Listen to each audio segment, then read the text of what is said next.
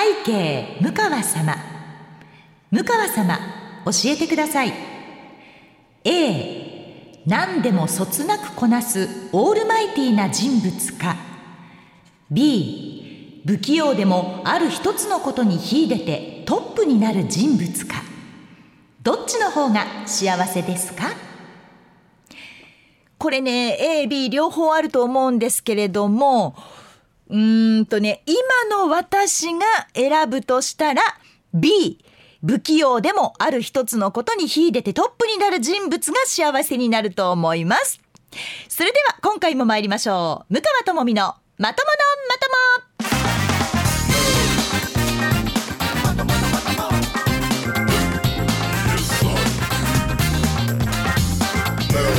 2023年1月28日土曜日夜9時から配信しています。MBS ラジオポッドキャスト番組向川智美のまとものまとも。皆さんこんばんは。MBS アナウンサーの向川智美です。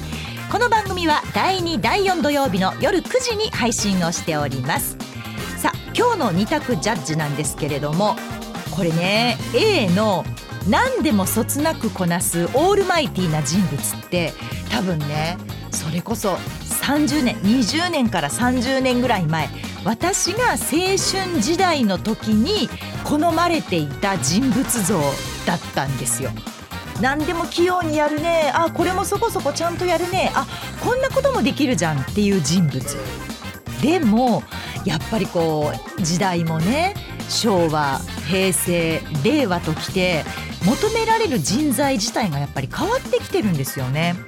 となると何にも他のことはできないけれどもこれをやらせたらダントツやんっていう人が割と好まれるようになってきたなそういう時代になってきたなって思うから今日は B を選ばせてもらったんですね。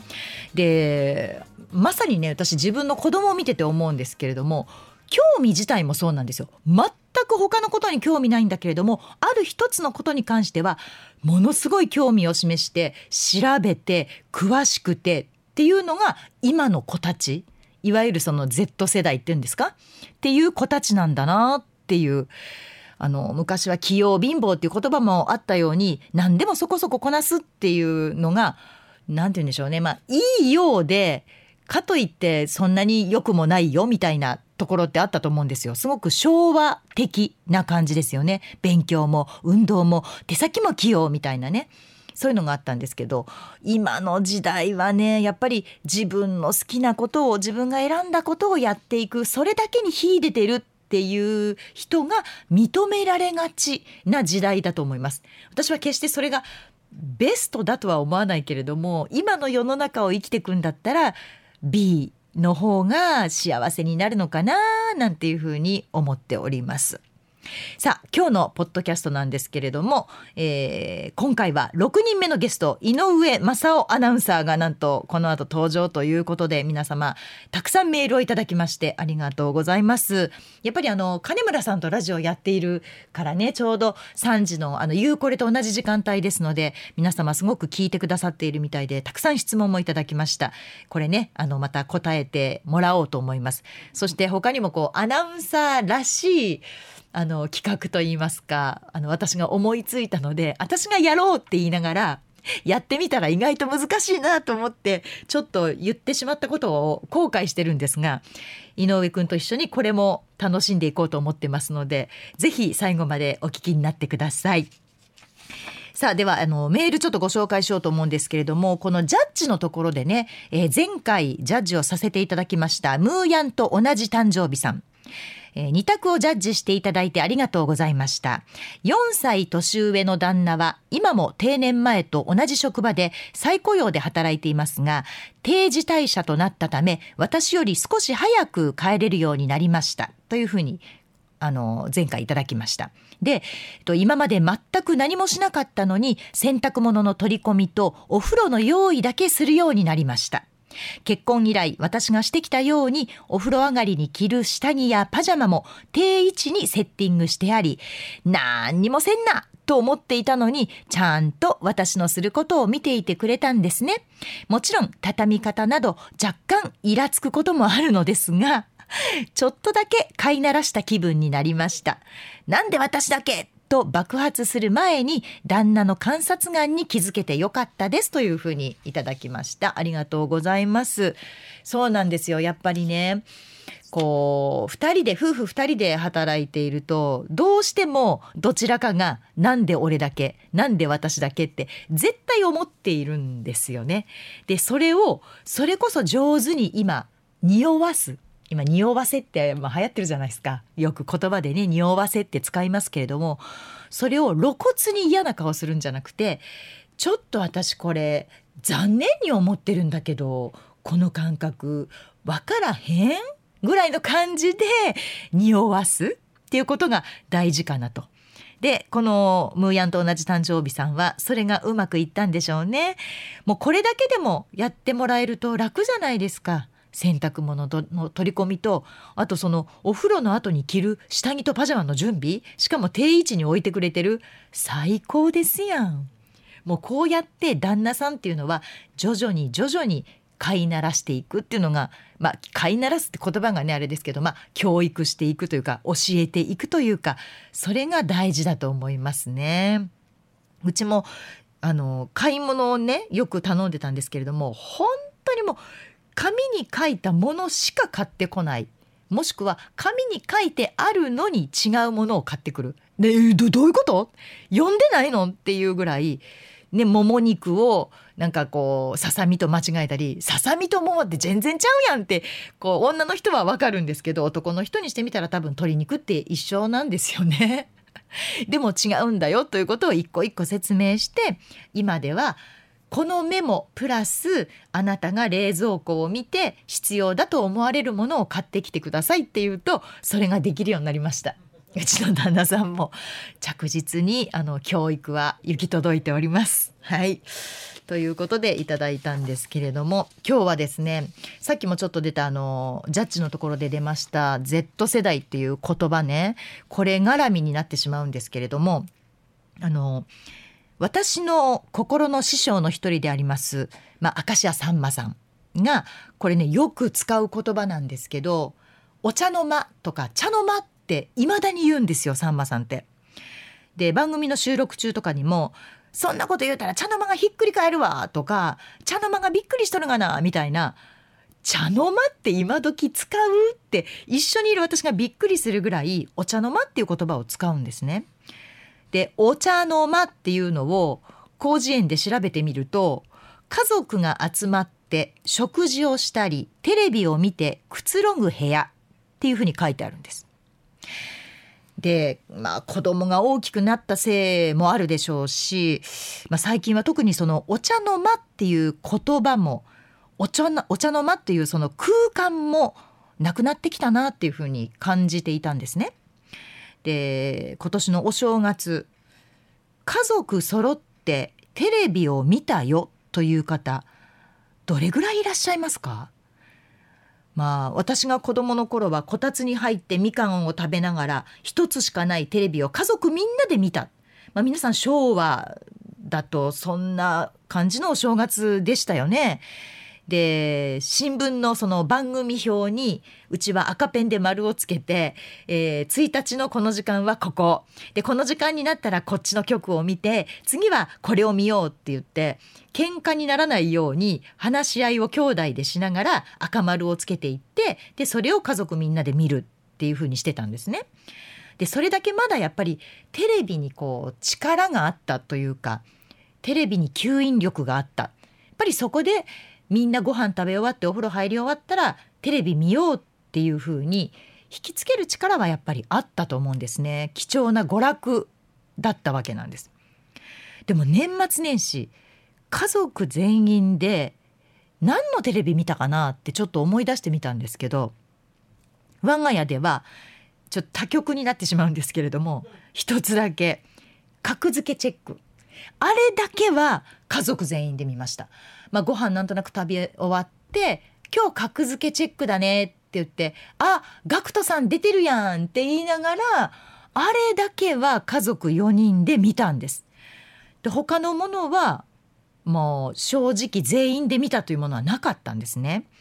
で今やまあパソコンでもテレビは見られますしあと子どもたちはそのパソコンをはじめとした、まあ、いわゆる液晶の画面っていうのを、まあ、携帯だったりそのパソコンだったり iPad だったりいろいろ見てはいるけれどもでも見てる中身が YouTube だったりテレビ以外の他のサブスクだったりするわけですね。お茶の間なんていう言葉はもうほんと昭和も昭和で昔の話になったなーなんていうふうに思ってたんです。寂しいですよね。私はもう特に山梨という田舎出身なので余計そう感じるのかもしれないんですけどその何て言うんでしょう家族の絆というかそういう何て言うんだろうなつながりみたいなものまでだんだん薄れていくような気がしてすごく寂しく感じたんですね。で、まあ、向川家のお正月の三が日っていうのは、まあ、1日だけどこか123のどこかの日に親戚みんなが集まって、まあ、おめでとうのどんちゃん騒ぎをするぐらいであとはどこかに出かけるなんていうこともなかったし、まあ、初詣も歩いてすぐの近所の神社に行っていたので本当に家族みんなでもう絵に描いたようなあのバドミントンしたりとかあと外でそうね羽子板したりとかあと家で花札したりとか トランプしたりとか麻雀したりとかっていうお正月だったんですよ。でそれに対して現代ってまさに個もう個人の時代じゃないですか。でその子といえば Z 世代なわけですよ。ね。えー、この Z 世代の定義皆さん覚えてます？もう多分忘れてると思いますけど1996年から2012年頃に生まれた今の時点で11歳から27歳ぐらい。まあ、ちょっと幅はありますけれどもそれぐらいまでの若者を Z 世代っていうふうに定義してるんですけれども日本ではまだ全人口の15%ぐらいなんですってこの Z 世代にあたる人たちっていうのは。で Z 世代の中での最年長がだから今年で27歳になる人たちなんですけれどもということはつまりこれからこの27歳26歳 Z 世代の、まあ、お給料をもらっている人自分で働いて稼いでいる人たちが購買力というものを持って物を買うようになる。今後の消費を担う、まあ、重要な世代になっていくっていうことで企業側はその Z 世代の特徴や消費行動を分析して理解してその変化に対応していかないとこの先取り残されると。うちの商品だけ売れなくなるっていうやっぱり焦りもあるしその可能性を恐れているっていうことがあるんですって。だからねテレビ見てても Z 世代 Z 世代ってやたらおもねるやんって私は気に入らなかったんですよ。なんでこんな Z 世代 Z 世代言うのと。でこれもともとアメリカの分け方なんで私たちは、まあ、今50私今年5になりますけれども X 世代なんですね。でもう一段下が Y 世代そして Z 世代になっていくんですけれどもなんでテレビ見ない人たちに向かって Z 世代 Z 世代って言うんだろう？見てないのにって思いながらテレビを見てたんです。Z 世代が好きな歌とか Z 世代に人気の何々とかすごくよく聞きません？X 世代なんて言われたことないじゃん私たち 言われたことないなって思いながらなんでみんな ZZ 言うんだろうって思ってたらまあ一応そういう理由があるらしいんですね。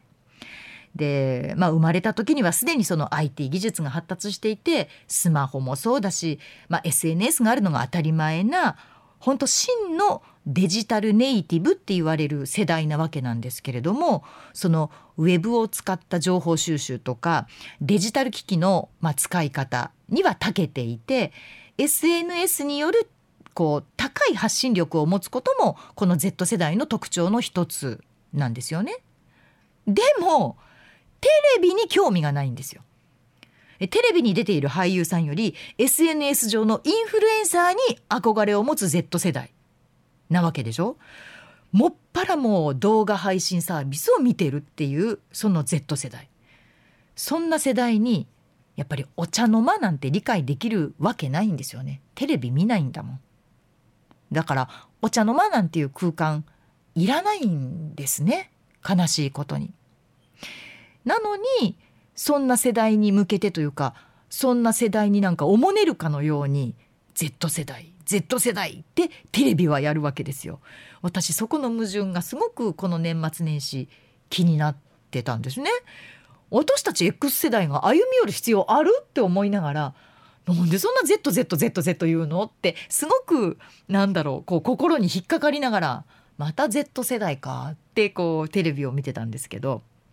でもねお茶の間ってこの世代を超えて伝えなきゃいけないこともそのお茶の間で話していたじゃないですか。そのいわゆる日本の文化とか伝統とかそういうものをおじいちゃんとかおばあちゃんそして両親から教えてもらうそういう場でもあったと思うんですよ。こう会話を聞いて自分で学ぶっていうこともそうだったし実際こうなんだよって教えてもらう場でもあったと思うんですね。だからその何て言うんでしょうねそういうお茶の間が崩れてしまうと当たり前知ってて当たり前とか分かってて当たり前当然のことだよっていうことを知らない世代になっちゃうんですよね Z 世代が。だから私たちが常識って思ってることが常識じゃなくなるそういう子どもたちが育っていくのがすごく心配だなって我が子を見てても思うんですよね。だから私はそのお茶の間テレビを一緒に見るという時間はないので食べる時間食事の時間にテーブルについてその食卓についてやたら話しかけるんです。それが例えば今日のテーマは日本地理って思ったらじゃあ牡蠣の名産地はどこだと思うとかもうそんなことでも習ってないと興味がないと知らないのよ今の子たちって。え牡蠣といえば広島でしょとか牡蠣といえば三重でしょとかあるじゃないですか。それすら今の子たちは自分に興味がないともう全然頭の中からこう外しちゃうのねリミッターを。これはあかんと思って。私は毎日一つずつ何かのテーマを決めてクイズ形式でこう出していって 迷惑かな？Z 世代にしてみたら迷惑かもしれないけど、まあ、うちの息子2人はま高2と中2、まあ、今のところついてきてくれるというか一生懸命考えて答えようとはしてくれてるんですけれどもでもそんなことをやってたのがお茶の間だったんじゃないのかなって思うんですね。でうちの子たちもやっぱり自分の好きなこと興味あることには一生懸命なんだけどししかも知識もあるんですよ。びっくりするぐらい。だってずっとその YouTube ばっかり見てるから。その YouTube だけを選んで見てるから何でも知ってるの。自分の好きなことに関しては。でもそれでいいのか？とも思うんですよ。だから今日の冒頭のジャッジ。不器用でもある一つのことに秀でてそれでトップになる人っていうのは今の世代はいいのかなと。でも昭和 X 世代の私たちはこの A の何でもそつなくこなして何でも知ってて何でも一通りできるよっていうオールマイティーさっていうのが求められてたのも事実なんですよね。これこう時代によって変わっていくし世代によって変わっていくものなんだなと思って今日のジャッジを見てこの何喋るかっていうのを私鈴木くんと相談をしていないのでやだ維新伝心？ってちょっと思ったぐらい うわいや喋ろうとしてることとかぶってるやんってちょっと思ったんですけど、まあ、それぐらい私はあの X 世代あじゃない Z 世代におもねるテレビと Z 世代が今から大きくなっていくことにすごくまあ心配とか不安を抱えているんですね。でもそんなことを高2の長男に言うと「あのさだから昭和って言われるんだよ。それが Z 世代だよ」ってこう言われちゃうんですね。でそのたんびに「だから何さ Z 世代がどうしたよ」というふうに言い返してしまう器の小さな母なんですけれどもでもお茶の間を舐めているとこの先痛い目に遭うよっていうのはちょっと感じている今日この頃なんですね。やっぱりこれが昭和なんでしょうかね。おかん美川さん、始まるで。シャランランランラムカワ、シャランランランラともみ、ムカともみのまとものまとも。まとまとゲスト企画井上正雄に何を聞くねさまとまとゲスト企画でございます本日のお客様井上正雄アナウンサーですよろしくお願いします。お願いします井上正雄です。はいようこそでございますが、あの噂は金がね聞いておりました。ようやく呼ばれたかと。うん、でも、よ噂は聞いてもいいけどさ まとまと聞いてないじゃんえ？まええじゃなくてまとまとをもともと？まとま まととまと？んはい。それ聞いてないでしょ？いやいや、向川さんにこれ以上興味を持ったらダメかなと。どういう意味？え？これ以上持ってしまうと、うんもう向川さんへの愛が溢れてしまうから。もうマックスなのね愛はそうそうそう。今もコップいっぱいなんです。本当、はい。いいんだよ溢れてもいやいや、溢れるのは嫌なんですもん。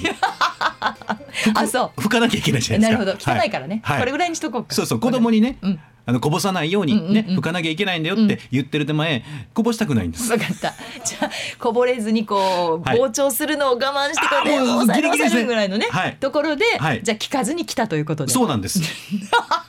正直だね、はい。えーちなみに今まで来た、えーゲストなんですけれども、まあ、森武さん。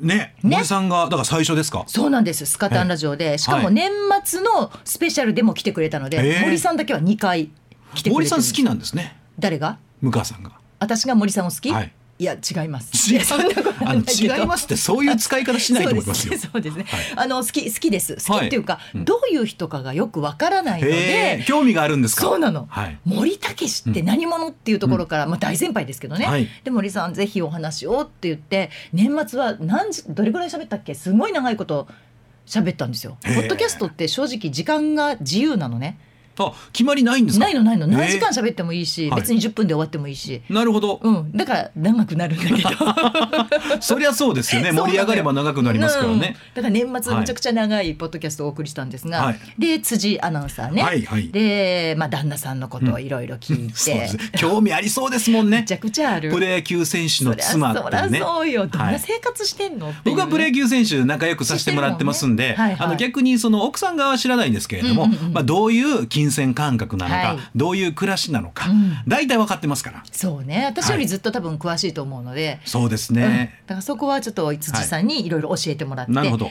ポッドキャストだからいいですよねって言いながら、ポッドキャストをバカにしてんなといういや、そのその辻の中のそのルールね。まあでも私が言うねボーダーラインですか？ら、こうラインの敷き方がわからないですね。ポ。ッドキャストだからさ、はい。って言って喋らせるっていうね いや。技を使うんですけど。好きな人こそ聞いてるわけでしょ？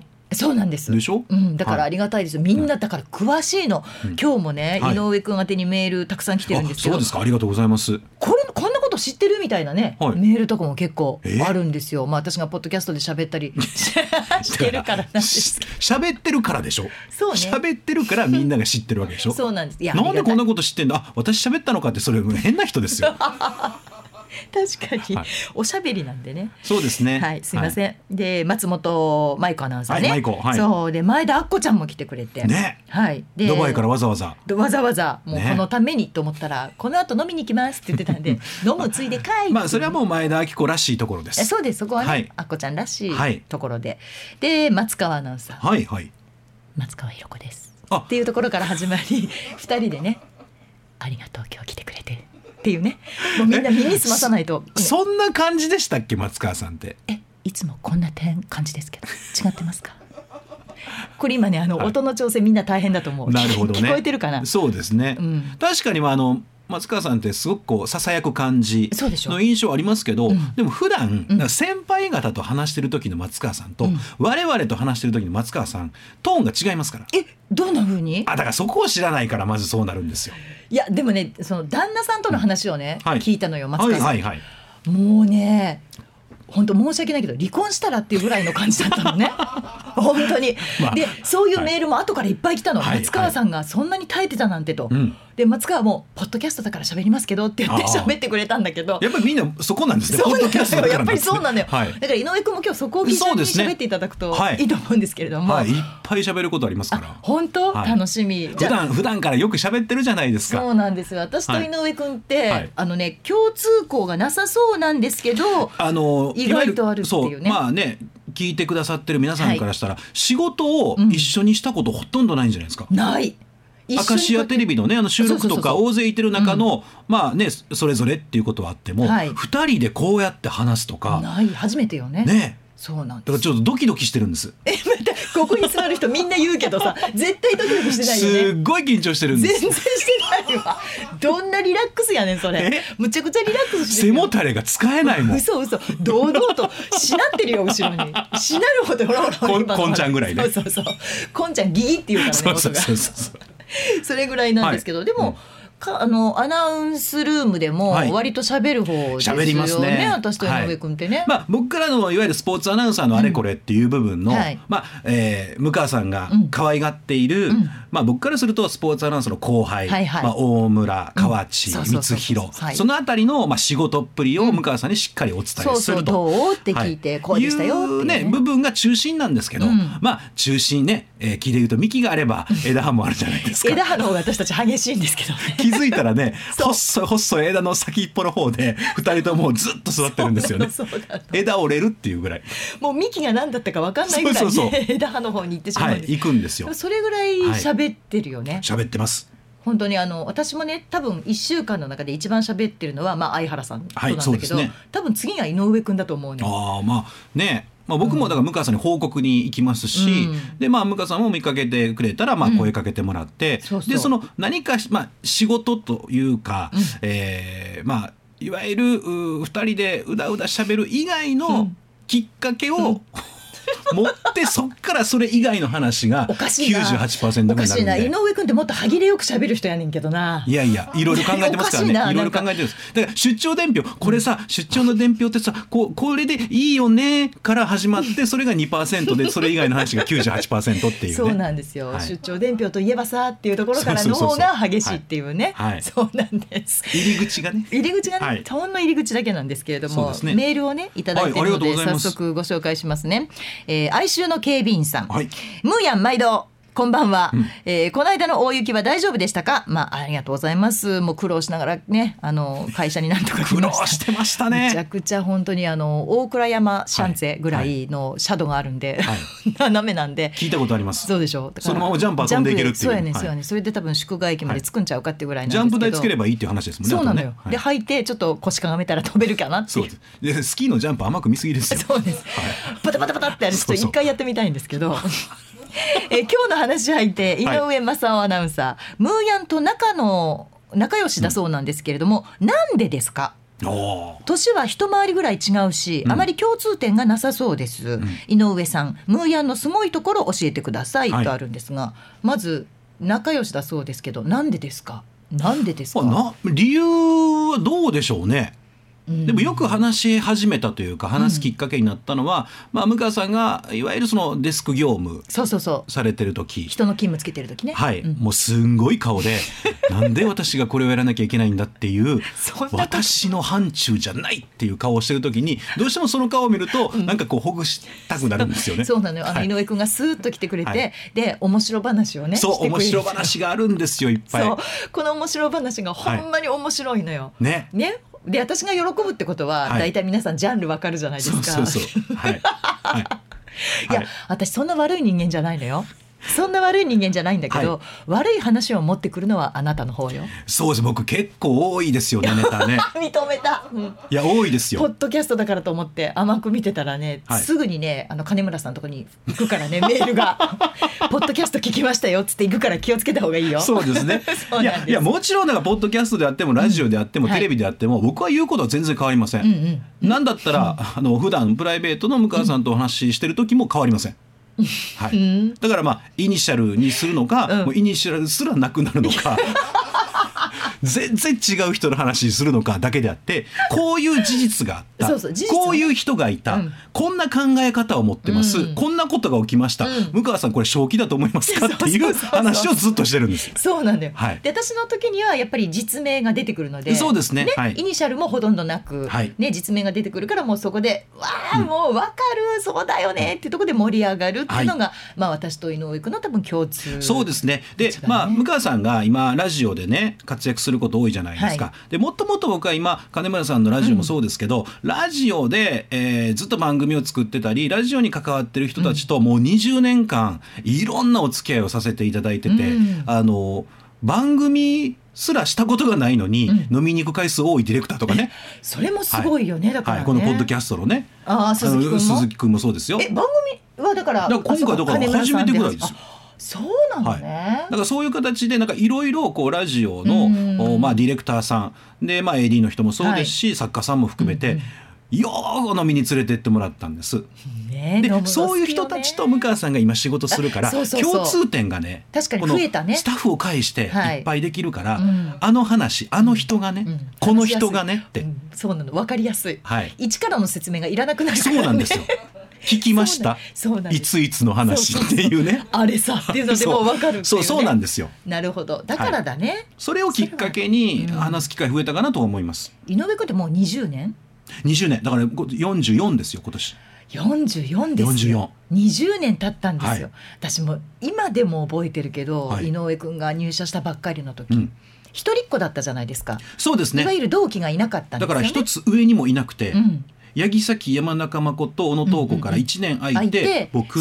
でその下にもいなくて松本舞子一人っていう4ですよね。年で一人だったんですよ。そうそうそうそう。だからはい。久しぶりに入った人だから、まあもちろんこっちも優秀な人取りたい、であこんな優秀な人がいるって言って入ってきたのが井上え君で、ーそんな前評判高かったんですか？忘れてるけどねほとんど。でしょうね。いやそんなことない。本当にそうだったの、はい。で優秀だよ優秀だよっていうのをまあ周りからも聞いてたし、私もそうだと思ってたんですけど、入ってきた時のなんていうんだろう貫禄がうん。全然違う、え。ー、今の子たちと。貫禄？貫禄がすでにあった。そうですか。20年前から。いやそりゃね同志社大学ラグビー部で揉まれましたよ。えやっぱりあるの？そういうのって。そりゃ揉まれましたよ。えそこはねね厳しいってこと？いやそりゃ厳しいですよ。上下関係。上下関係なんて、今の上下関係ってないっていうじゃないですか。うん。僕らは、えー上下で行くとそうですねビルの15階ぐらいまでそんなに？上に先輩がいるぐらいもう見上げるぐらいの。へえでしかも程遠い。話すことなんてできない。嘘、はあでも大学で体育会系でラグビーでっつったらはい。20年前、だったらそうか。そうですよ。れぐらいかな、うん、あもちろん優しい先輩もいましたけどえ水飲んじゃいけない世代？ダメな世代。あまだだ。ギリダメな世代、ダメですね。ああじゃあ一緒だね、はい。じゃあほぼ同期だわ。だからずっとグラウンド走っとけって言って、まあ複数に股ずれするっていう。そんなに？人って走りすぎたら股ずれするんですよ。え私でも、はい。くっつかないけど右と左のあじゃあ大丈丈夫です またずれいない。はい。またずれない。ずれないでしょ、はい。絶対こすらないもんだって。だからあこすれる人たちはね。そう擦れるから、あのいわゆるランニングマラソンの人が、えーまあ、ウェアがねはい。擦れてそれこそ乳首が痛くなるって言うじゃないですか。で乳首ガードを貼ったりとか、あれと一緒でラグビーのスパッツっていうのは、あのいわゆるそのインナーなんですけど、はい。そういう肉と肉が擦れるのを防ぐ効果もあるんです。あれピタッとしてるよね、はい今はねだいぶもうそのいわゆる短パンの中に収まるはいはい。丈になってますけど、あー僕らの時はロングスパッツって言って膝の上ぐらいまで伸びてるスパッツがあったんですけどうん。あれによって何人のラガーマンが股ずれを回避できたか、ああそう、はい、でそれだけ走らされるのね。とりあえず監督ずっと走っとけって言われたらだから終わりがないんですよ。で監督も走らしたこと忘れてるから。やだはい、本当。まだ走ってた。おそろそろ終わりって言った時にはもう股から血を流してるいやー。子もいましたしね。本当、はい。でもそんな時一番最初に井上君とか「監督まだですか?」とか「いつまで走らせるんですか?」とか言いそうなのに、僕のねそのねあのいわゆる「何なんですか？これは」っていうのは、社会人になってからですやっぱり会社入ってからだねわ、かるわ。そう。学生の時なかったもん。あそんなこと言わなかったの？全くなかったです。へえ、はでも入ってきた時にはすでにそれを言いそうなもう風景をしてた この子は言うだろうなそのうちって私思ってたもん、うんうん。あ予感してました。予感してたしてた、はい。十分に予感はあった。だから期待に応えたでしょ。そうなのよ、はい。私ってよく当たるのそういうの、ね。この子は人間関係で失敗するなと思うとやっぱり失敗するし。大体入社の前に分かる、はい。で井上君はそれだけこうもうすでに貫禄あったし、はい。でまあリーダーとして若手を引っ張っていくそういう立場だろうなでも。それはなかったですよ。やっぱり川田直也というリーダーがいましたからうん、まあ優しいリーダーがね。うん、いやまあまあでもやっぱりリーダーですよ、うんうんうんリーダーの一声でねみんな集まりますから、そう。私はだから本当になんていうんですか川田直哉というね、アナウンサーがまあ総理大臣だとすれば、うんうん本当にまあ官房長官みたいな感じ。です。あなるほど。はい。あーで官房長官がそのうち総理官房長大臣になっちゃう官もいわゆる定例会見で報告に出るじゃないですか、うん。もうもっとあのだから壇上に上がらない、まあ、だから事務方のトップみたいなもんそんなに、はい。そんなことないと思うけどね。いや僕はもうそれが自分も心地いいんですよ。あそう。前に出るのがうん。嫌なんです。へえだからなんでこの仕事してるのか意味がわからないんですよ。サーなのにね、はい。よくいるよね。この間、あこの間佐々木蔵之介さんだったかな、もう言ってたわ。あ裏方が好きなのにあありがとうございます。それ芝居が言いますわ。佐々木蔵之介さんも言ってたんですけど 今度から言えるネタにしていいよ、はい。あげるわじゃあ。そう。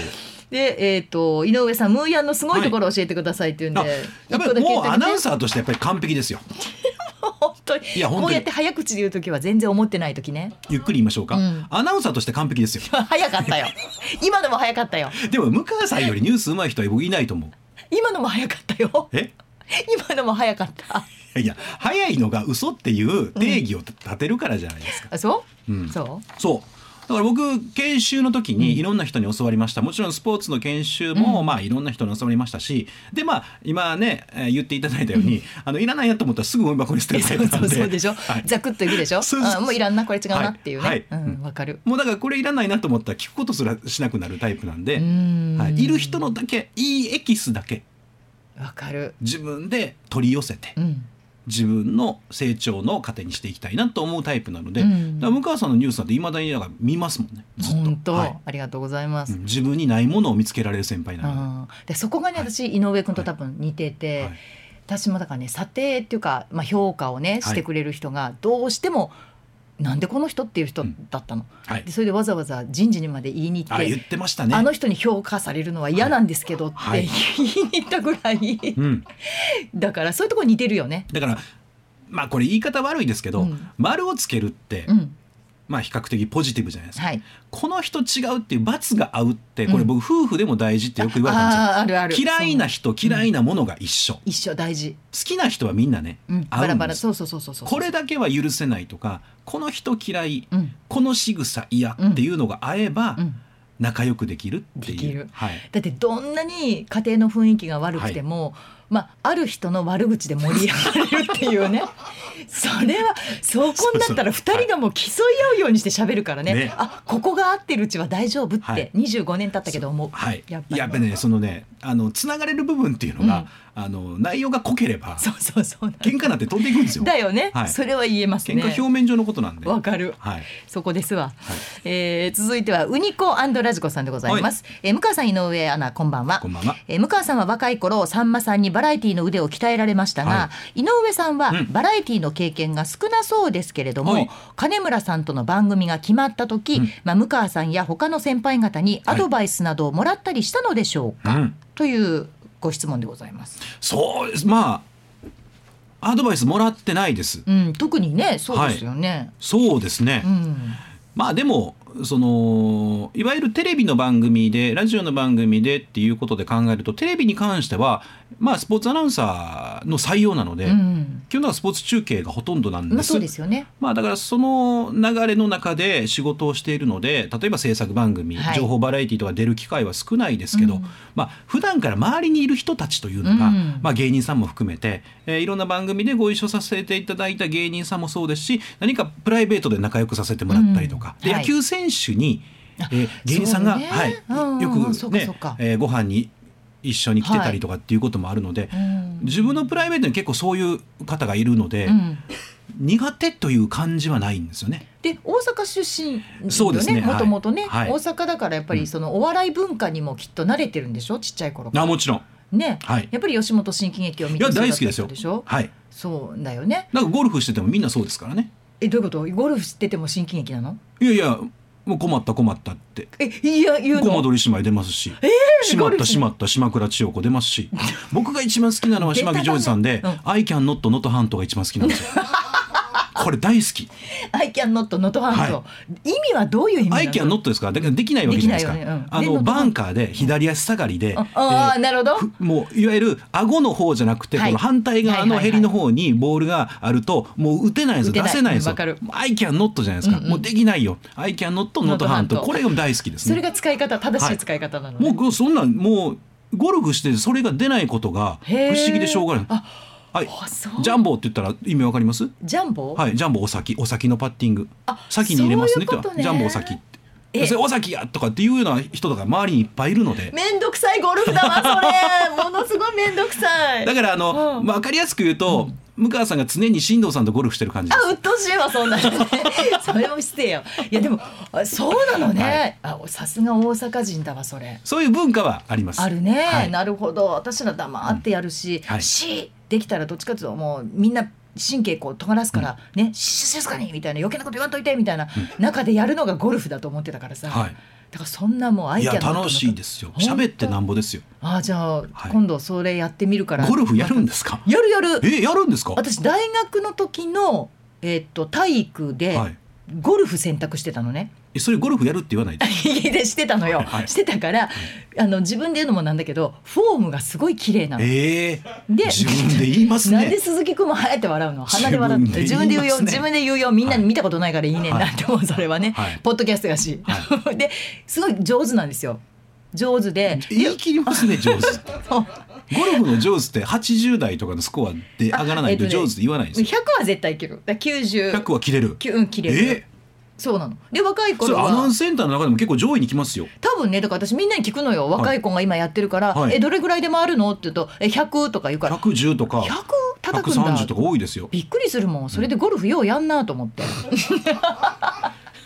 それぐらい若い頃はね、はい。やっててでも出産を機にやめちゃってたんだけど。なるほどでもまたやろうと思ってで打ちっぱなしに、はい。えーぼちぼち行こうかなと、うん。で最近はほらもう子供も大きくなって遊んでくれないから、まあ旦那と一緒にね旦那が行こうよって、打ちっぱなし行こうって言うんだけどいいじゃないですか。うちの旦那さん左利きなのよ。えレフティレフティーだから、え打ちっぱなしに行っても正面に立つわけ。ー、いいじゃないですか。む見つめ合って。だからさ家でも見つめ合ってんのに、はそんなゴルフの練習場まで顔前になくてもいいわと思うからもう私向こうえ行くわ家で見つめ合ってるんですか？それ見つめることもあるやんかそれ。え。え見つめ合うでしょ奥さんと。いやいやだってそんな子供ねまだ小さいんでうちは、うんうん。もう二人でなんかじっくり向き合って喋る時間なんかほとんどないですもん。本当、はいあまあうちもまあまあそう,、うん。そうっちゃそうですけどでもたまにはそれはねご飯の時ぐらいはい。私の正面になぜか座ってるし、なぜかっておかしいですね。一個一個だから多いんですよねやっぱりね向そさんね。一個多いって言われる、うん余計なものがついてるって言われる、はい。でもそんなゴルフなんでまた連れてってください、あぜひ行きましょう、ね、行きましょう。最近あのアナウンスセンターでゴルフをする人も増えているので、うんね。みんなで行けたらなっていう話もしてるぐらいなんで。じゃあそれまでに「はい。I can not 能登半島は」はい。あのちゃんとすぐに出てくるように頑張る。もう「練習 I しとき can not」って言ったら「能登半島」ってあの遠いところから言われたんですオッケーオッケー能登半島。そうそうそうそう。ありがとうございますって言いますんで僕、はい。そうします。はい。えー続きましてこちらは綾野農園さんなんですが、はい。えー毎週月曜日の金村さんの「ええ加減にせ」はい。楽しく拝聴しています。ありがとうございます。金村さんがいろんな意味でヒヤヒヤする発言をされて、はい。井上さんが上手にフォローされていますがありがとうございます。あの時ははい。どういう心境なのかを教えてください、うん。はい。ちなみにリスナーもヒヤヒヤしながら楽しんでいますといただいております。いいですね、はい。ヒヤヒヤしていただけてるなのあれば。ちなみにどん、どんなヒヤヒヤがあるんですか？ヒヤヒヤもこう種類があるじゃないですか。そうですね、うん。まああのーキャラクターももちろんあるとは思うんですけれども、いわゆるそのねエッチなお話あなるほど。も好きなので、はいはいはいそれはありますね。はい。うん。そっちに行くこともありますし、うん。えーいわゆる言葉として、はい。その言葉はっていうようなヒヤヒヤももちろんありますし、まあ、アナウンサーとしては特にね、はい。言葉に関してはね、はい。まあ、いろいろヒヤヒヤはあるんですけれども どのヒヤヒヤがというよりはヒヤヒヤって自分がした時には、違う道に行こうというふうに、はい、あのね。交通整備の人いるじゃないですか、はいはいはい。こっち行ってください。迂回路こっちです、はいはい。迂回路に誘導するっていう感じ確かに。その誘導が大事なのよね、はい。あれがちょっと遅れると。いやまあかつてね、うん。まあ、いろんな聞いた話によりますと、はい。い、やそれはそれはちょっと金間さんって言うと何がダメなんだと。なるほど。いうことで、うん。その後何もね言葉が出なかった人もいたりするっていうことも聞きましたから。それはまあ言い方よね、はい。その誘導の仕方。だから僕はあの、肯定も否定もしないんです。ほ一番楽しく目の前でお話を聞かせていただいてて、うんうんうん。まあ、あの毎日放送のラジオですから、うん。ラジオ的にはと思ったら、はいこちら迂回路です。う 手を回すってねこっちが迂回路です。ね、はい。なるほど。はい。でもそれがなかなかできないのがまあ、アナウンサーだったりもするんですよね、分かってて、あこのまま進んだら絶対に事故ってしまうって分かっていても、その迂回路への誘導がはい。なかなかできない。そのタイミングが分からないっていう、まあ、若手が多いじゃないですか。そうですね。そこはこうポイントとして何かありますか、気をつけていることは。だから言葉じゃないんですよね、うんうん相手に伝えるというのは、身振りもそうですし言葉のチョイスもそうなんですけれども、全神経、えー、六感まで使って、うん、第6巻まで使う。使ってすいません。こっちじゃないんですっていう。すごい顔してるよ今。そう。そう。なるほど。そのまま行ったら危険ですだって我々も話してて、うん。急に向川さんがパッてあなんか変な感じっていう表情するとうんうん。喋、ってる方も不安になるじゃないですか。なるなる。え？って思う俺なんか違うこと言った、うん変なこと言ったって思うじゃないですか、うんはいはい。そう思わせずに、うん。全然悪くないですよ。でもこっち行きましょうねっていう。もう泣きそうやんそんね でもリスナーの方にもしっかり伝わってるみたいですよ、い。やあのハラハラドキドキ聞いていただきたいなっていう気もするんですけれども、うん。あのそれが金村さんの魅力かなっていうところもあるので、確かにね。そう、はい。私もだからあのよく車の中で聞くことが多いんですけれども、聞いていてお始まったって思うとワクワクするわけ、どこで僕がそうそうそうそう。促すかをずっと見てるでしょ？はい。井上くんがどう誘導するかなっていうのがはい。楽しみでワクワクして「来た来た来た来た来た来たはい。迂回だ!」っつって私もハンドル切る迂回路に行ってくれないことも多々ありますから、あるね。ありますよ。確かに、はい。あの時はどうすんの？もう覚悟決めるしかないの？だから次の迂回路です。また次の迂回路な僕あのカーナビゲーションより早く迂回路を探しますから、すごい。素晴らしい。カーナビゲーションンは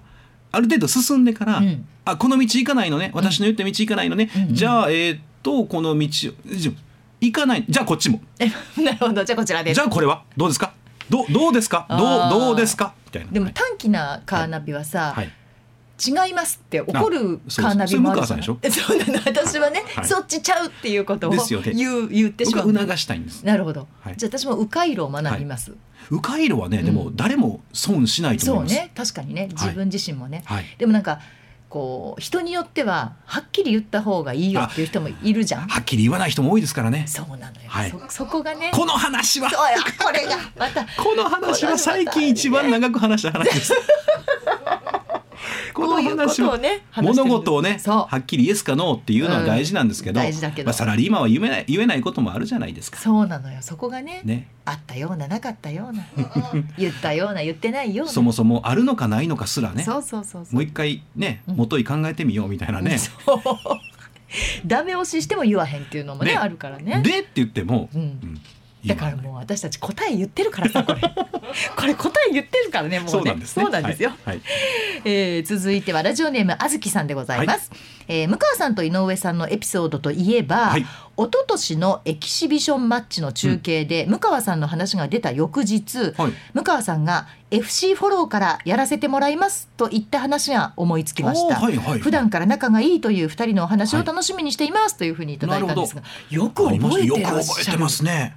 これ、はい、リポーターをえっとみたいなねことを言ったんですよね。私よく実況を聞かせてもらってて、はい。まあ、若手も実況させてもらうようになってるので、まあ、言葉の問題とか、はい。相手のその解説者とのやり取りとかも含めて実況そのものというよりもその番組として聞かせてもらうことが多くて、はい。でそこの感想を言ったりするんだっていうことを、まあ、井上君と喋ってて。そうですね。ね、だから私リポーターできるかもしんないうん。みたいなことを言ったのよね、はい。そう。そしたら井上君にバサッと切られたの。はい、その時まだね、えー、加納フィールドキャスターという立ち位置であの加納圭介さんがリポーター役をしてたんで、我々はそのリポーター加納圭介の横でフォローをする、はい。まあ、FC ですね。はい、フィールドキャスター、う加納圭介のフォロー FC フォローっていう仕事が結構、あの向川さんも勤務表情よくつけてたと思う そうそう、FC フォロー FC フォロー FC フォローはい。なんだこれはそうそう。誰のフォロー？サッカーチームをフォローするのかみたいなね。感じだったと思うんですけど、はいそういうのがあったので、うんまずそこから始めてもらわないといきなりリポーターってそれちょっと階段一個上がってますようんっていう話をしたんです。あいきなりリポーターさせてもらえないんだと思って。そんな甘くないですよ。今。そうなんだね、はい。リポーターぐらいできるかもしれないと思ってたら、はい。FC フォローからですよ、なるほど。わかりました。あリポーターもピンからキリまでいますからね。ほらまたねそっちの方向に行く そうなんそんな話をね、はい。またしてるんですよ。でこれ誰のことあれ、っていうふうになるわけでしょ？ね。ね？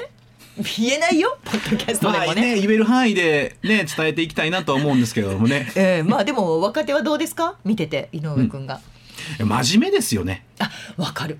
今の子はい。ほんと真面目、これ僕はねあの、まあ阪神で行くと、うん。まあ、藤川球児君になるんですけど1個下なんで,、はいはい。で城島健二さん、うん。まあ、2人ともそのメジャーアメリカを経験してて2人ともが言ってたのが、うん。練習中に遊ばないとうん。本番で新しい引き出し出ない。なるほど。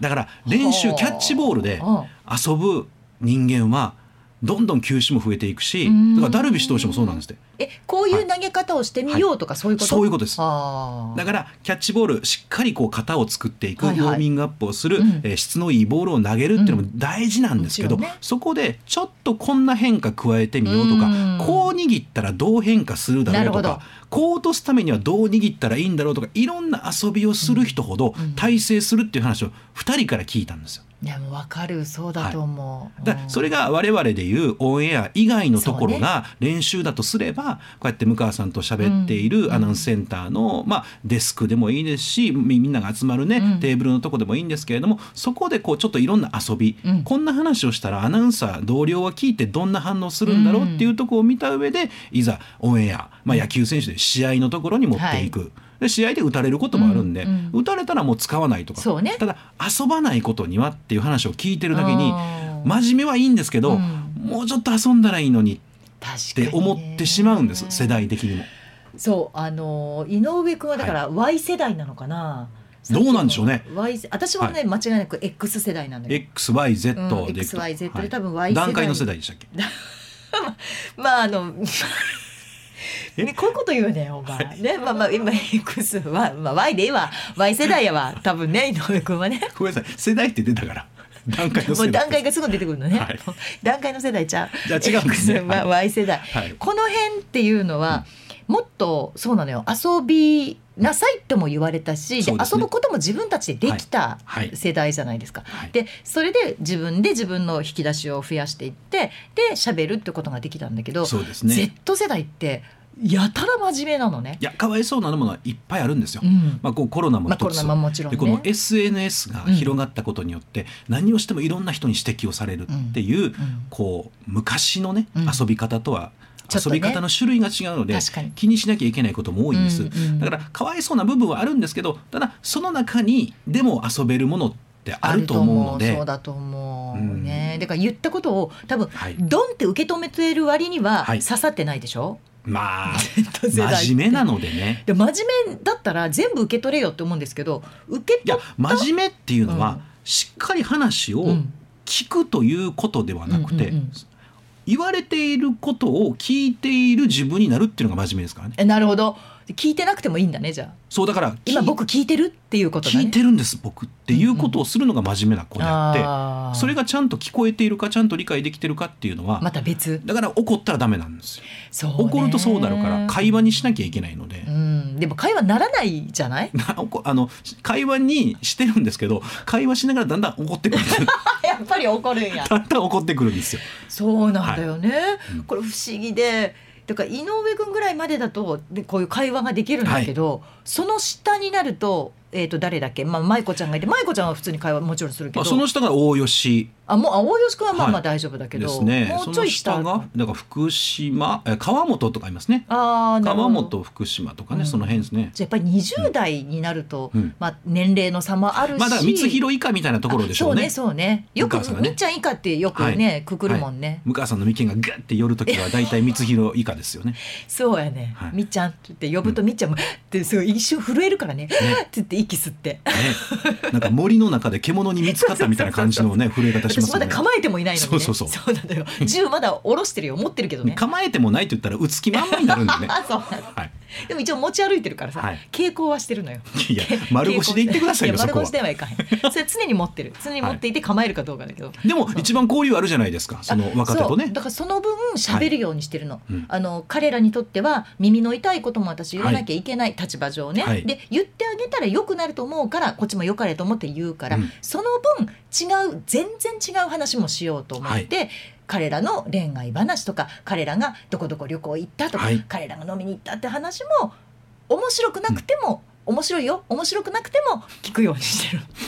え面白いよ。なんで一回挟んだんですか？一回挟んどいた方がいいかな。いくらポッドキャストでもね。面白いんだけど、うん。面白くなくても聞くようにしてる。なるほどね。ええ。スポーツ界も一緒ですよ。やっぱそあの嫌事を言うって嫌事を言おうと思ってる人がいないんですけう、ど、うん。この人に嫌われたくないなこの後輩に嫌われたくないなっていう人は言わないそうね。ですし、うん。まあ、それはコーチと選手選手同士でもそうですし、はい。やっぱりあの相手がどう思うのって考えずにこの子の、まあ、将来の、まあ、野球サッカー、ね、何でもラグビーでもその競技人生のためにって言って言ってあげることをあの迷わない人は逆にだからその周りからどう思われるなんて気にしてない、うんうんそうね。だからそこが向川さんありますよね、そうねやっぱりうん。ね、周りからどう思われたって私は関係ないっていう強さが。あうん。そう見える、え気にしてるんですか？してないけど。してない全然気にしてないでしょ？き気にしてない。私はね。私なんで、はい。誰が理解できるのよって思ってますよね。そうそうそうそう多分私のことは誰も理解できないと思ってるから、はい。だからさっきもねあのいあのそうなの。いいの。まあまあそうなの。いいんですか？もう、ね いいねい。いね。はい。でたくさんメールいただいてて、はい。もう全部ちょっとご紹介しようと思ったんだけどせっかく井上くんが来てくれたので、はいちょっと言葉遊びをねしてみようかと思うんです。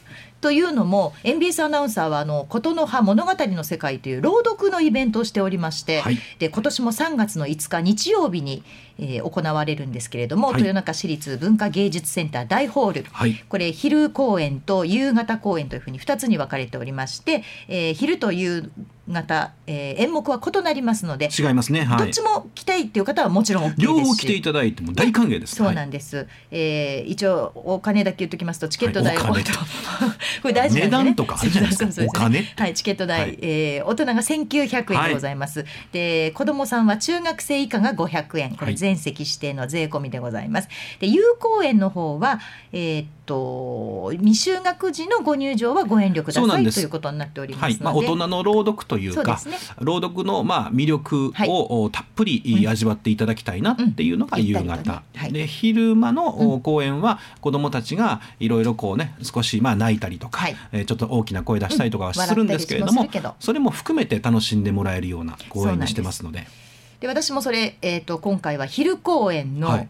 トップバッターで、トップバッターです。だからこの「琴の葉物語」の世界2023の、はい、もう最初です。そうなんですよ。昼夕公演合わせての最初。トップバトトップバッターです。本当のトップバッタどんなプレッシャーのかけ方よ。何回言ったトップトップトップーいやトップバッターですよもう。いやそうなんですよ。はい。だからまあ緊張ねやっぱり。昔の侍ジャパンってイチローですよイエーイ本当？そうですよ。嬉しいわ頑張るわ。イチローさんをイメージして向川さんを最初に イメージしてないじゃん。嘘ばっかりそうやっても。やっぱ一番信頼できる強い人をそこに持ってこようって。なるほど、はい。頑張ります、はい。えー、一寸法師を私。そうなんですなんかね古典中の古典というかは、はい。ザ昔話っていうので久しぶりだなと私も思って、はい。あの練習しておりますのでぜひまたい皆さんおいですよあ越しください。のいつもの向川さんとは違うね。あそうですね。音域というか。はい。違った感じでやろうかなと思ってるんですが、ねそんなところから、はい。今日は、まあ、アナウンサーは朗読はいという、まあ、お仕事といいますかね。ええ。そういった表現方法もあるんだよということで、はい。ちょっと言葉遊びというか朗読遊びをしようと思います。え。皆さんがよーくご存知の歌、まあ今日私と井上さんとまあ2人でやるので、えはい。えーデュエットの曲をあ緊張しますね用意しました。これねでもデュエットで歌ってしまったら簡単なんですが、はい。これを歌わずうん。に歌詞は歌詞として朗読をしようと。わかります？のまあ朗読ですねいわゆる。朗読です、はい。い、わゆる朗読です、はい。で私たちの手元には今歌詞が書かれた紙があるんですけれども、これをだから歌わずに朗読でやってみるとどうなるかなと、うん。でこれ私ちょっとだけや自分でね思いついたんで。いやずるくないですかいやいや私が思いついたんだもんだって、はい。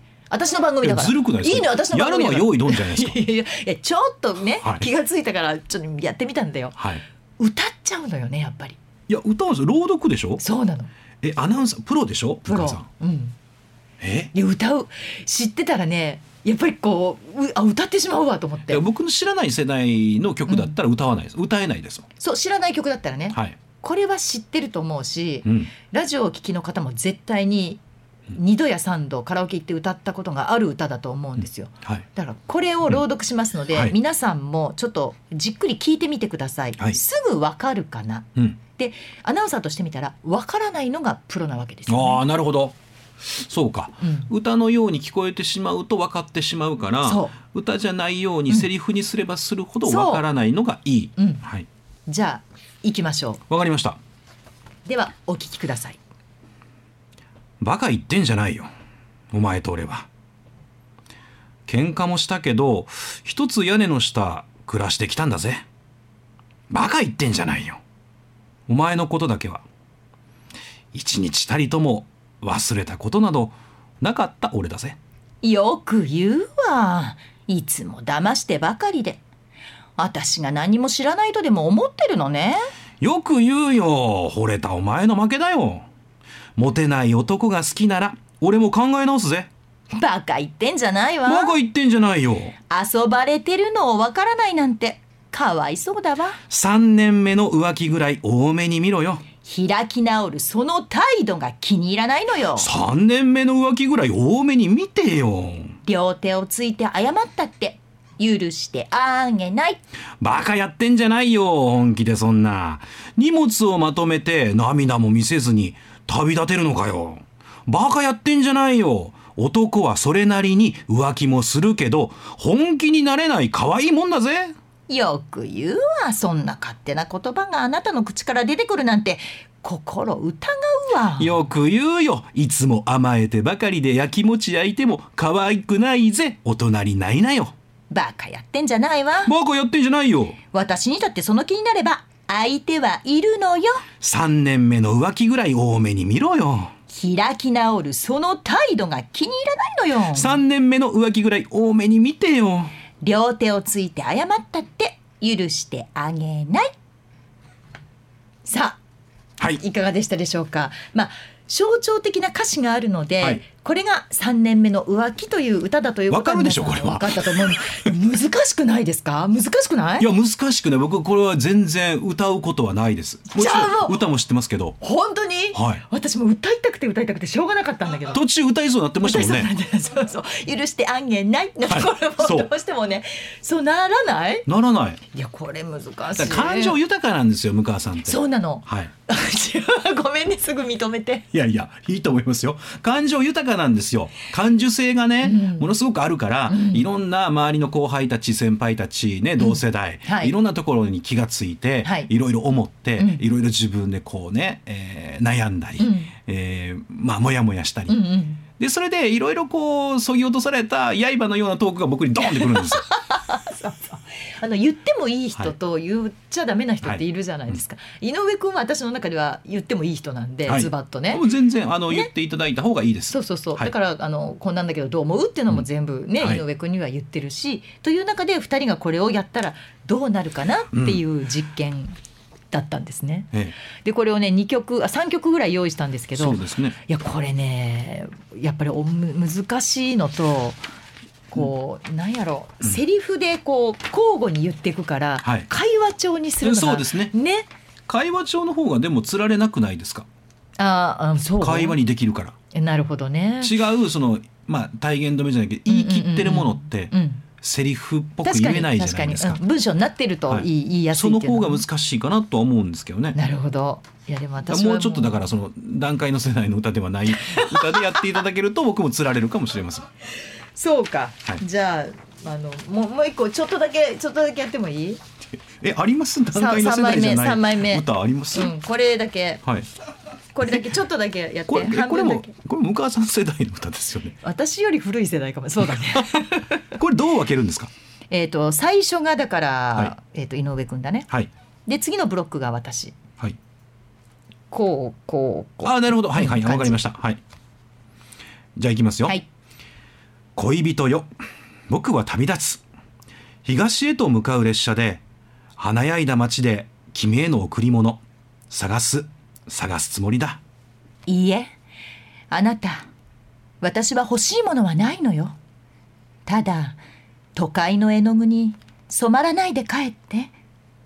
染まらないで帰って。恋人よ。半年が過ぎ会えないが泣かないでくれ。都会で流行の指輪を贈るよ。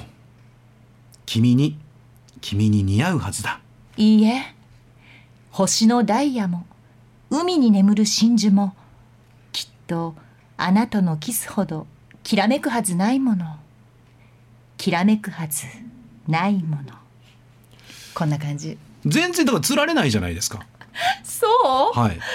いやでも、うん。歌いたくなるよね、ちょっとこうだ段落をねちゃんとつなげないとダメだなっていう反省点はうんうん。多々あったんですけど、うん。うん。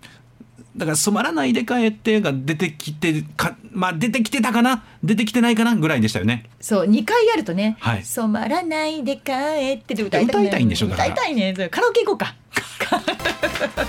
この2人のカラオケ柳生さん聞いたら誰が興味あんねんってなりますよ。カラオケ行こう。そうしよう。まあ若い子たちもねまた含めてね,、はい。ねはい行きたかったんですけど行けなかったんですよこの前。そうなんです。この間ね若手と行ったんですけど、はい。井上くんにね。行きたかったんですけどね行けなかったんですよ。え違うでしょなんか若手がみんな誘ったって言ってたけど、井上くんが固くなにあの日だけ外せない用事だったんです。絶対嘘だわ。絶対嘘だわ。メンバー聞いて断ったって言ってたもんだって。そんなそんな失礼なことしませんよ。そうですか？はい。さあということで、えー、ぼちぼち終わりだそうではい、ございます、こんな感じでよかったですか？大丈夫あですか？こんな感じで、、はい。かがでしたか？今日は。いややっぱり向川さんと話すときは、まあうんいつでも楽しいなっていうのを改めて思いましたね。えそうね、はい。私もなんかこう2といえばカーというか、はやっぱりこの話が通じるうまく転がっていくっていうのははい、喋ってて気持ちいいよね。そうですね。ね。初のポッドキャストだったので、はいちょっとまだ奥歯に詰まってるんです、うんうんうん。どこまで言っていいのかな？とあそうかなんだ。ちょっとあるんですけど、うんうん。なんかもうねだいぶ慣れてきましたので。オッケー。じゃあ2回目はもっと、いやもういろんなネタをちょっと。普段いやめてやめて普段アナウンスセンターで喋っていやいややめるてやめてやめて。え？怖いわ怖いわ。いろんな話をここに 持ち込んでこようかな。そうでもじゃあもうポポッドキャスト聞かないでくださいになっちゃうから。本当に。もうそれはちょっとやめよう。もうえこれぐらいにしとこう。そんなにそんなダメな話してますっけ？いつも。してるやん。だいぶな話してると思うよ私たち。おねね。やめときましょう。そうですね、はい。まあこんな感じでまあ、性格の似てるというか好き嫌いがはっきりしてるというか、はい。好みもあの似てる感じの二人だから多分会話が成り立つのかなというねはい。私と井上くんでございましたけれども、え。ぜひねあのそんな井上くんももちろんこの物語の世界の方には、はい。今ねもう、あのーがっつりと関わっていて。いわゆる運営の方をねやってますので、で出りゃいいのに、はい。出ないのね？いや出ますよ。今回有効園出るんですけど基本ね、うんもうねなんていうんですか、えー裏方というか、はい。その運営側をやるとい。うん。出たくないんですよ、出る側とこっちが運営側の両方の気持ちにならなきゃいけないから、はい。自分がしんどくなるんですよ。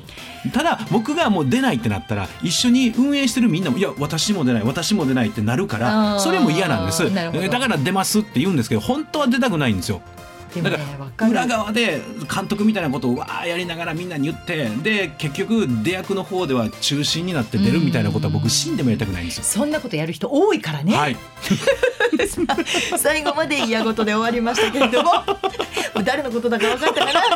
そんな人が多いんですよ本当にね。プロデューサー言いながら前に出てる人とかねほんまに。さあということで、えー今日は、えーゲストとしてはい。井上正雄アナウンサーに来ていただきました。忙しいところどうもありがとうございました。ありがとうございました。こんにちは、むかです。むかとまみのまとものまとも、これを聞かなきゃ知れないよ。お願いお願い、みんな聞いてよ、聞いてちょうだい、お願いね。むかとまみのまとものまともさあということで今日は井上アナウンサーをお迎えしてお送りしてまいりましたけれどもやっぱりね話が合うのでどうしても話が長くなってしまって今日もロングバージョンでございます。1時間超えておりますけれどもいつだけいつだけあのいただいたメールをちょっと紹介してもいいですか？あのたくさんいただいてるんでこちらは酒のみこちゃんでございます。向川さんこんばんは。向川さんに質問です。子供以外にこの人は相談しても信用できる。絶対に裏切られないっていう人はいますか？私は人っていざ何かがあれば裏切るものだと思っているんです。今までがそうでした。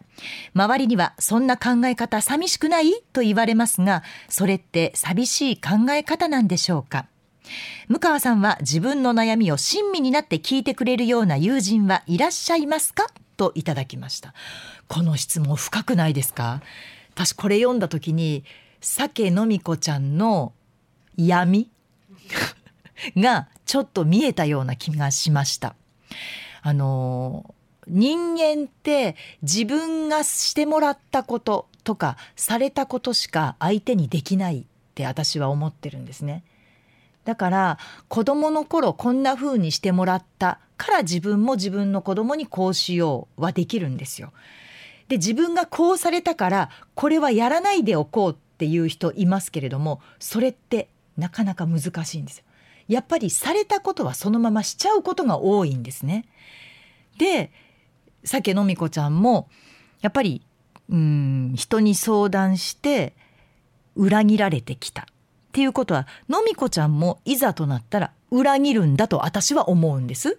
ごめんね裏切ら私は裏切られませんって言ったらあのまた反論してください。でも多分そういう経験があるからこそのみこちゃんも裏切ってしまいがちなんじゃないかなと思うんですね。で私はまずその人に悩みを相談しない。なぜなら絶対解決しないから。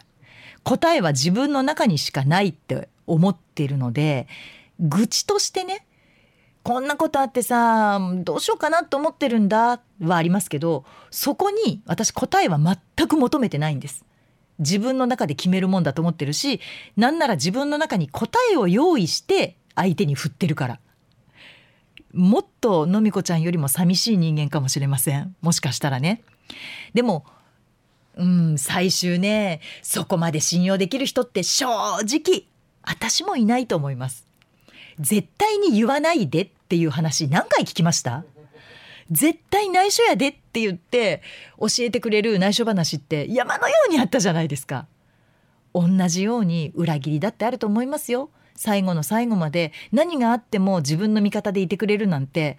私もだからこの、えっと、子供以外にってのみこちゃん書いてくれてますけど私も自分の親ぐらいじゃないかなと思います。自分の親は多分私が何をしても、うん、私のことを最後まで信じてくれるだろうとは思うけれども他の人はもうだって旦那さんだって言うても他人ですしね。もううちも25年ですけれども25年いたって他人は他人だし最後まで守ってくれるか最後まで私側についてくれるかっつったらそこはクエスチョンだわと思うので私は悩みを言いません。誰にも。全部自分で解決します。ということでどうしても紹介したいメールをすみません。あのまた長くなったんですけれども紹介させていただきました。さあ引き続き皆さんからのメッセージ募集しています。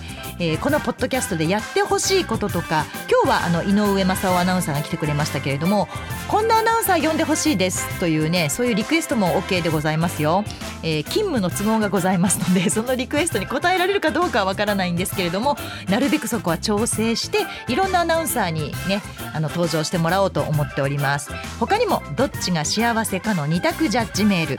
またムーヤンに聞いてみたいこととかこれ聞いてよといったこと。お怒りお悩み何でも結構です。どしどしお送りください。メールは moo.mbs1179.com すべて小文字です。mu.mbs1179.com です私どうしてもツイッターでこれあの皆さんにね発信するの忘れちゃうので、えー、鈴木くんから 毎回あのツイートしてもらうようにもうシステム化しようかなと思っておりますので鈴木くんのあのツイートを見たらぜひあそうだ今週かというふうに思い出してメールをください。ということで MBS ラジオポッドキャスト番組「向川智美のまとものまとも」毎月第2第4土曜日の夜9時配信でございます。次回は2023年2月の11日でございます。ではまたお耳にかかりましょう。MBS アナウンサー向川智美でした。ほならば。